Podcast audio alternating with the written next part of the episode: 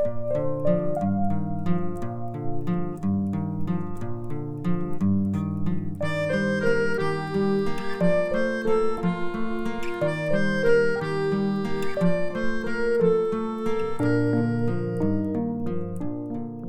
привет, дорогие друзья! Меня зовут Сандра Воробей, и это подкаст «Материнство наизнанку». Сегодня я хочу поговорить с вами о такой интимной, но теме, без которой нельзя обойтись, и это грудное вскармливание. Я думаю, что многие мамочки согласятся со мной, грудь — это наше все. Конечно, очень важно, чтобы в первую очередь процесс вскармливания был комфортным для мамы, потому что от настроения и состояния мамы зависит, опять-таки, настроение и состояние ребенка. Но к сожалению, существует эта оговорочка «но». Не побоюсь сказать этого слова, все девчонки сталкиваются с проблемами во время процесса грудного вскармливания. Конечно, я не была исключением. Скажу сразу, что своего сына я кормила до года и четырех, и примерно до трех месяцев, даже чуть больше, у меня была такая борьба, борьба за само вскармливание, потому что у меня были дикие, жуткие боли, которые мешали мне, и я уже была готова отказаться от этой затеи и вести смесь, но каким-то чудом, поддержкой и, может быть, где-то своей упертостью я дотерпела до того времени, когда все эти боли ушли, и я смогла ощутить прелести этого контакта, когда ты можешь кормить своего ребенка без болей, без дискомфортных ощущений и наслаждаться этим процессом. И, честно говоря, я кайфовала, я радовалась, и когда пришлось время завершать грудное вскармливание, было очень тяжело морально, потому что я настолько привыкла к этому процессу, пускай даже кормление было уже одно оставлено, но осознание того, что вот эта эпоха единения малыша с мамой, вот это какая-то особая нежность уходит, и больше она не повторится, конечно, вызывала у меня такую печаль и грусть. Но не буду о грустном, а вернусь в то время, когда Лева еще был э, у меня в животике, и у меня было полно времени для того, чтобы лазить в интернете, читать разные источники, разную информацию о том, как правильно кормить, как правильно прикладывать, о режиме кормления, режиме сна, ну и так далее. Думаю, что многие девчонки также сидят в интернете перед родами, ищут информацию и выбирают для себя наиболее наиболее подходящие варианты. Я очень много прочитала по этому вопросу источников, очень много изучила информации и пришла к выводу, что я хочу кормить своего малыша только грудью, то есть без введения смеси, а чисто маминым молочком, которое считается самым лучшим, самым полезным, самым питательным именно для а, собственного ребенка. Конечно, сейчас мы живем а, в век инноваций, когда смеси уже настолько хороши, что могут заменить грудное молочко. Тем не менее, мне хотелось а, кормить Леву только грудью, не привлекая никаких смесей. И, честно говоря, я вот в своем этом желании очень сильно переборщила. Мой перфекционизм сыграл со мной злую шутку, потому что для меня тема смеси, она была прям закрыта. А я начиталась еще информации, что смесь может навредить пищеварительной системе малыша, и что какая бы она ни была хорошая, классная, дорогая, все-таки это не молоко, и лучше ее не добавлять добавлять. Ну, к слову, скажу, что я сама выросла на смеси. Тем не менее, вот в первый раз я так сильно заморочилась. В принципе, на груди Лева нормально набирал вес, но вот эти болевые ощущения, они настолько мне мешали, что педиатр мне говорила, ну, слушай, веди уже смесь хотя бы на одно кормление, тебе будет полегче. И я помню, что да, я действительно заморочилась. Я пошла в аптеку, я купила подходящую смесь Леве, пришла домой. Помню, вечером мы с мужем сидим на кухне, у меня в одной руке Лева, в другой руке у меня бутылочка со смесью, И я сижу и говорю, слушай, ну я просто, я не могу дать ему эту бутылку, просто у меня рука не поднимается. Муж в тот момент посмотрел на меня такими глазами, в которых читалась э, бегущая строка. Мать, ну ты совсем шизанулась уже со своим вскармливанием. И он мне сказал, дай мне уже ребенка, дай мне эту бутылочку, я сам его покормлю. И у меня тогда началась такая истерика жесткая. Я просто собрала вообще все, что можно собрать, что я плохая мать, что у меня ничего не получается, что я не могу выкормить своего ребенка. А вдруг он попробует смесь и откажется от молока, и что мне тогда делать? Или вдруг а, у него испортится пищеварительная система, и потом придется все это восстанавливать. Я не знаю, что тогда подумал про меня муж, но на данный момент мне это и смешно, с одной стороны, с другой стороны страшно страшно вспоминать, потому что я была не совсем в адекватном состоянии. Тем не менее, я собралась и дала Леве смесь. Он ее благополучно выпил, ничего грандиозного с ним не произошло, но этим-то я и ограничилась. То есть я поставила эту смесь на полочку, там она и простояла, и я потом ее просто выкинула. То есть я так и не смогла принять для себя ее использование, просто продолжила терпеть боль до тех пор, пока она полностью не ушла, и тогда я уже, конечно, кайфанула кайфанула от этого процесса. Второй раз я постараюсь все-таки более трезво смотреть на вещи и не загонять себя в такие жесткие рамки, никому не нужные. И я сейчас никого не призываю отказаться от э, грудного вскармливания в пользу смеси. Нет, просто у всего есть целесообразность. И поэтому, если все-таки вам необходимо ее ввести, то не думайте, что это конец света. Нет, э, ничего страшного не произойдет. Гораздо страшнее то, что ребенок видит гиперуставшую мать, которая вдобавок еще находится в состоянии послеродовой депрессии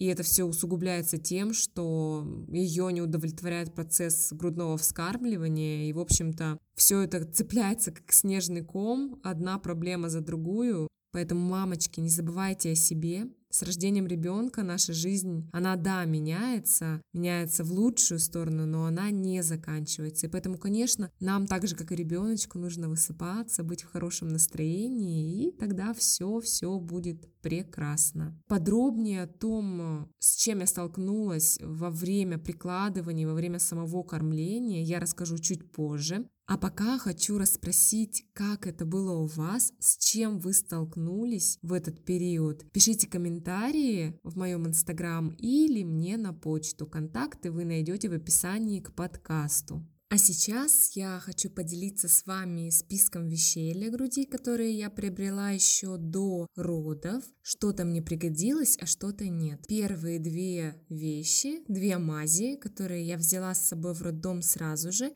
это бепантен и пурилан. Пурилан в своем составе имеет чистый ланолин. Бипантен же помимо ланолина содержит и другие компоненты. Возможно, некоторые мамочки, которые за все натуральное, скажут, что это не самое лучшее средство. Хотя хотя в инструкции оно не имеет противопоказаний, а наоборот предназначено для нанесения на соски. Я, как мама, тоже любящая все натуральное и полезное для своего ребенка, скажу честно, что замену бипантену я не нашла. Он очень хорошо выручает, э, если есть острая проблема, если нужно подживить сосок за 2-3 часа, либо если есть время нанести его на всю ночь, то результат э, просто шикарный. И, конечно, второй раз я опять куплю эти две мази и возьму с собой в роддом. Пурилан он тоже хорошо заживляет, но все-таки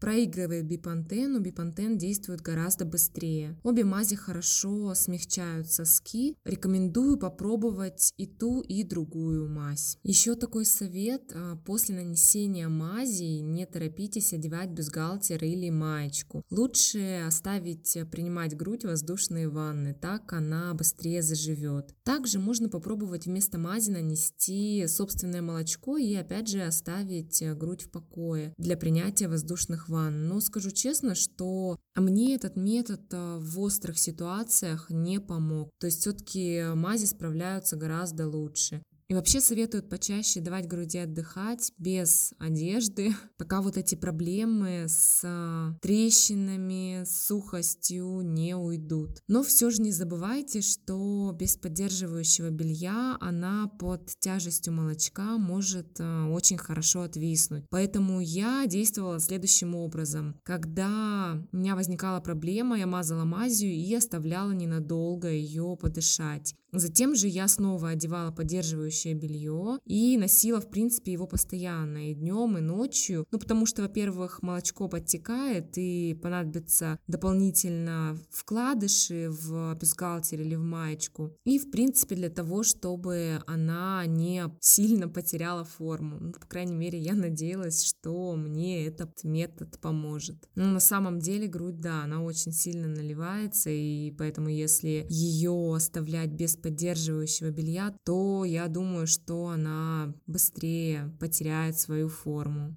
Итак, следующая, следующая вещь из моего списка – это прокладки для груди. Да, есть и такое, то есть прокладки существуют не только в нашем привычном понимании. Прокладки для груди это такие вкладыши, которые впитывают в себя вытекающее молочко и тем самым создают чувство сухости и комфорта. Я перепробовала очень много вариантов, пришла к выводу, что наиболее лучшее соотношение цена-качество у прокладок Baby Line. Мне понравилась именно гелевая версия, там 60 штук в упаковке. Они очень удобного размера, дышащие, приятные к телу. Еще раз повторюсь, что они гелевые, то есть а, гель впитывает молоко очень хорошо, чего я не могу сказать об обычных прокладках, которые все-таки оставляли чувство влажности, и это было некомфортно. К тому же я заметила, что обычные прокладки, они комкаются, сминаются. Эти же гелевые, они прекрасно держали форму, и, в общем-то, за это больше всех мне и понравились. Сейчас уже существуют и многоразовые прокладки. Честно говоря, я их в прошлый раз не пробовала, я даже не помню, были они или нет поэтому ничего сказать про них не могу, буду тестировать в будущем. Третья вещь из моего списка – это молокоотсос. Я купила его сразу же до родов по совету моей подружки и сразу же взяла его в роддом. Молокоотсос предназначен для сцеживания молока, Честно говоря, для меня это была просто незаменимая вещь. Я пользовалась им очень долго, практически до самого конца вскармливания. Где-то после года я часто пользовалась ручным методом, и, честно говоря, он впоследствии показался мне удобным в том случае, если не нужно собирать молочко, а просто чуть-чуть сцедиться, так как все-таки затрачивается время на промывку, просушку аппарата, что не всегда удобно, не всегда есть на это время. Но изначально и на протяжении всего года для меня это была, еще раз повторюсь, незаменимая вещь. У меня был молокоотсос Медела, с режимом подготовки к сцеживанию. Это такой небольшой массаж груди. Он был полностью автоматическим, то есть ничего не надо было сжать, давить. Просто представить эту вороночку и наслаждаться процессом. Возможно, в самом роддоме он пригодится вам только в день выписки. Но поверьте, если у вас сильно нальется грудь, и малыш не сможет с ней справиться, и руками может не получиться по причине того, что это больно или в первый раз вы не сообразите, как это правильно сделать. Лучше, конечно же, чтобы молокоотсос был. Напрягать э, кого-то из э, родственников или друзей не всегда удобно, поэтому молокоотсос не займет э, много места. Лучше заранее прочитать инструкцию, подготовить его к использованию, вообще разобраться с ним и взять его с собой, так как молоко вещь непредсказуемая и он может пригодиться вам в любой момент. И следующая вещь, которую я взяла с собой сразу же, и это были накладки. Накладки это такие штучки, которые прикладываются к груди, и ребеночек непосредственно через них пьет молочко. И это очень хорошо помогает, когда грудь э, травмирована или когда есть болезненные ощущения. Но скажу честно, мне они не подошли. Я взяла с собой изначально три вида, два размера Медела и одни накладочки Нук. И я стала их пробовать по очереди, но ни одни накладки мне не подошли. Они отставали от груди, лев отказывался их брать, и мне пришлось их отложить, потому что я замучилась тогда с ними и не понимала вообще, как их правильно использовать, решила отложить до лучших времен. Впоследствии, как я не пыталась их подключить, но лев так и не захотел а, пить молоко через вот эти силиконовые штуковины. В общем, мамина грудь показалась ему лучшим вариантом. Ну, к слову сказать, он и бутылочки не очень любил, и соску долго не сосал. То есть соску он выплюнул примерно в 6 месяцев, но на постоянной основе он ее вообще не брал. Я ее давала только на сон, э, на прогулке, потому что боялась, что холодно и что ребенок может вдохнуть холодный воздух, а соску вот во время этого сна дневного уличного он брал. И в принципе больше он ее не сосал. К сожалению или к счастью, не знаю, но соска, конечно, нас могла во многих моментах выручить, потому что когда ребенок плачет, вот я смотрела на своих подруг, когда дети плакали, они спокойно соску им вставляли, и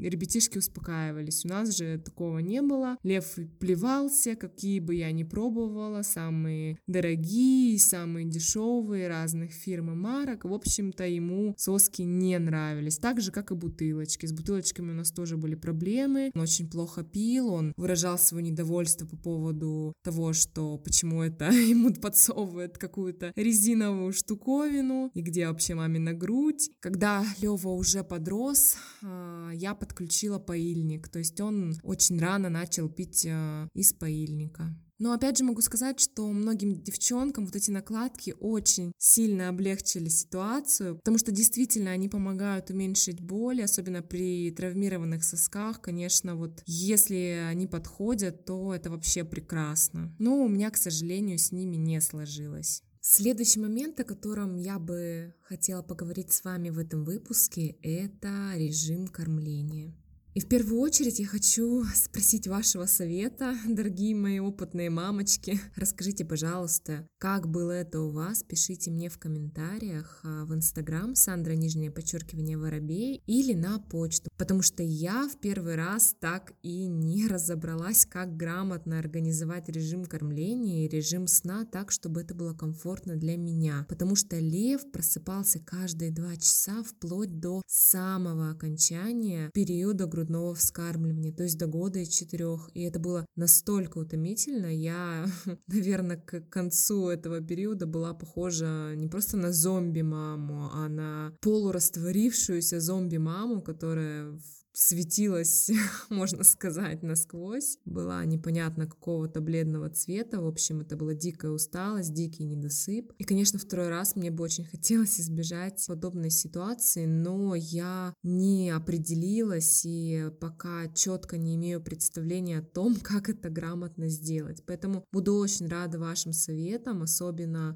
тем, у кого действительно получилось э, приучить ребенка к ночному сну. А пока я расскажу вам о своем опыте. Итак, когда Лев родился, мне практически сразу же приложили его к груди и сказали, ну все, давай, корми. И мне нужно было как-то запихать в его маленький малюсенький ротик э, свою грудь но, конечно, в первый раз а, еще вот эти неловкие движения, это неуверенность и как это нужно правильно сделать. И, конечно, с самого начала у меня начались проблемы с грудью. У меня появились трещины, и именно поэтому я очень рада, что я сразу же взяла эти две мази, потому что я практически после каждого кормления смазывала соски, и с ужасом, можно сказать, ждала следующего раза. В первую ночь Лео проспал около 4 часов подряд, и я была этому очень рада, но на следующий день во время взвешивания оказалось, что он а, плоховато набирает вес, а после рождения ребеночек чуть-чуть теряет в весе, и поэтому за тот период, когда лежишь в роддоме, нужно этот вес догнать, и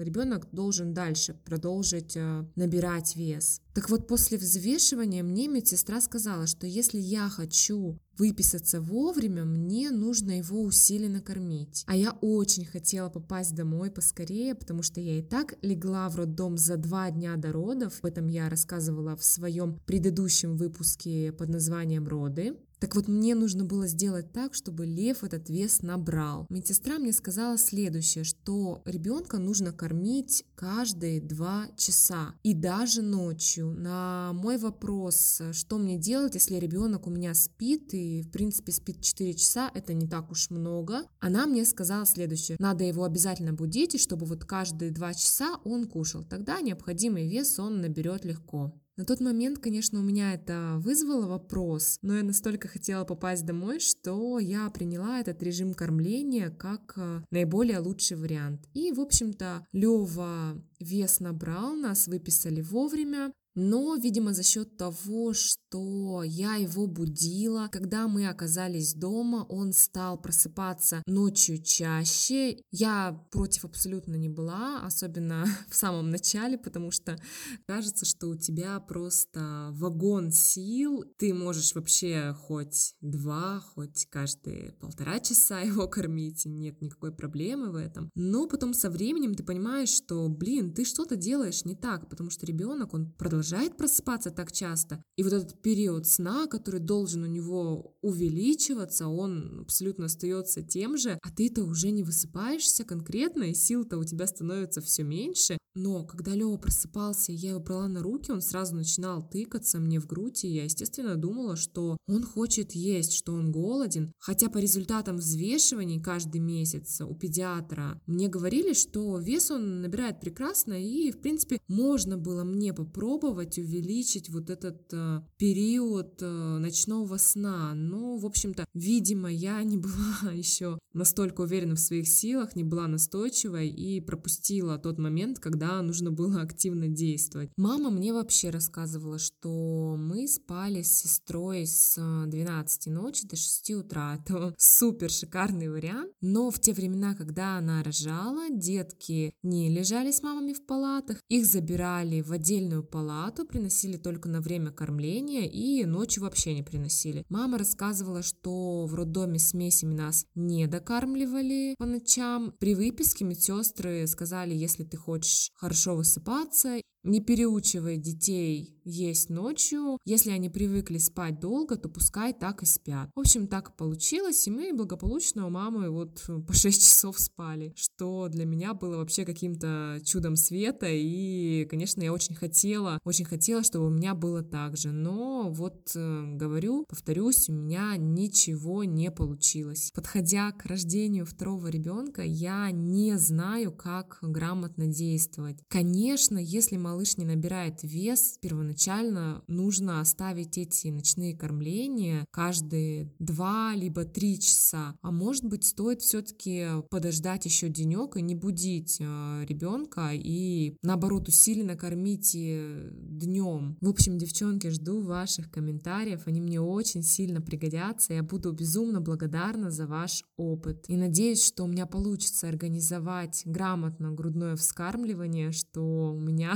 найдутся силы. Возможно, когда-то и не реагировать на плач малыша, где-то, возможно, просто покачать и потерпеть, и посидеть рядом, а не сразу же совать в рот грудь, думая, что ребенок голоден. В общем, посмотрим, как будет. Обязательно потом сделаю выпуск на тему, что у меня получилось, а что нет. На этом я хочу завершить разговор о грудном вскармливании в этом выпуске. Все остальное расскажу в следующий раз, а именно с какими проблемами я столкнулась во время прикладывания груди, во время организации режима. Более подробно расскажу, какие ощущения я испытывала и почему для меня это было настолько больно и невыносимо. И, в принципе, я долгое время боролась именно за сохранение самого процесса вскармливания. А сейчас я хочу пожелать всем, всем вам здоровья. Мы живем в такие странные времена, когда приходится соблюдать режим самоизоляции и реже посещать места скопления людей. Вот недавно буквально мы отказались от э, занятий с Левой, пока сидим дома. Ну, выходим, конечно, гулять, потому что действительно в окружении болеют очень много знакомых. То есть если весной еще мы спрашивали, как это, что, и кто-то, может быть, у кого-то болеет, то сейчас с каждым днем все чаще узнаешь, что кто-то из твоих близких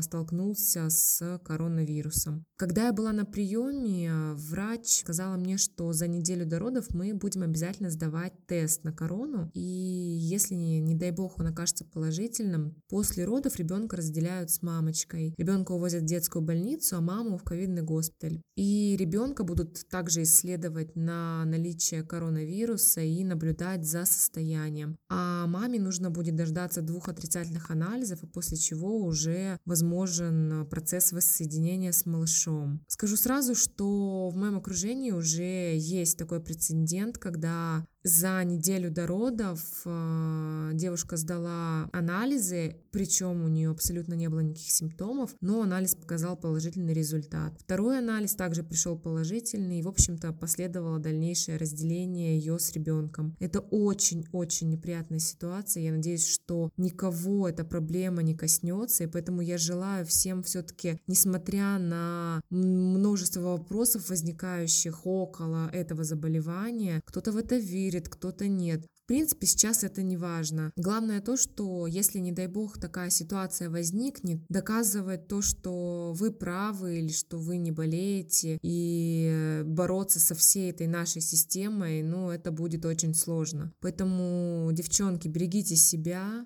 носите маски, посещайте как можно меньше мест, где скапливается большое количество людей. Помните, что эти меры, они временные. Всем-всем еще раз желаю здоровья. Заходите ко мне в Инстаграм или пишите мне на почту, контакты вы найдете в описании к подкасту. И до встречи в следующих выпусках.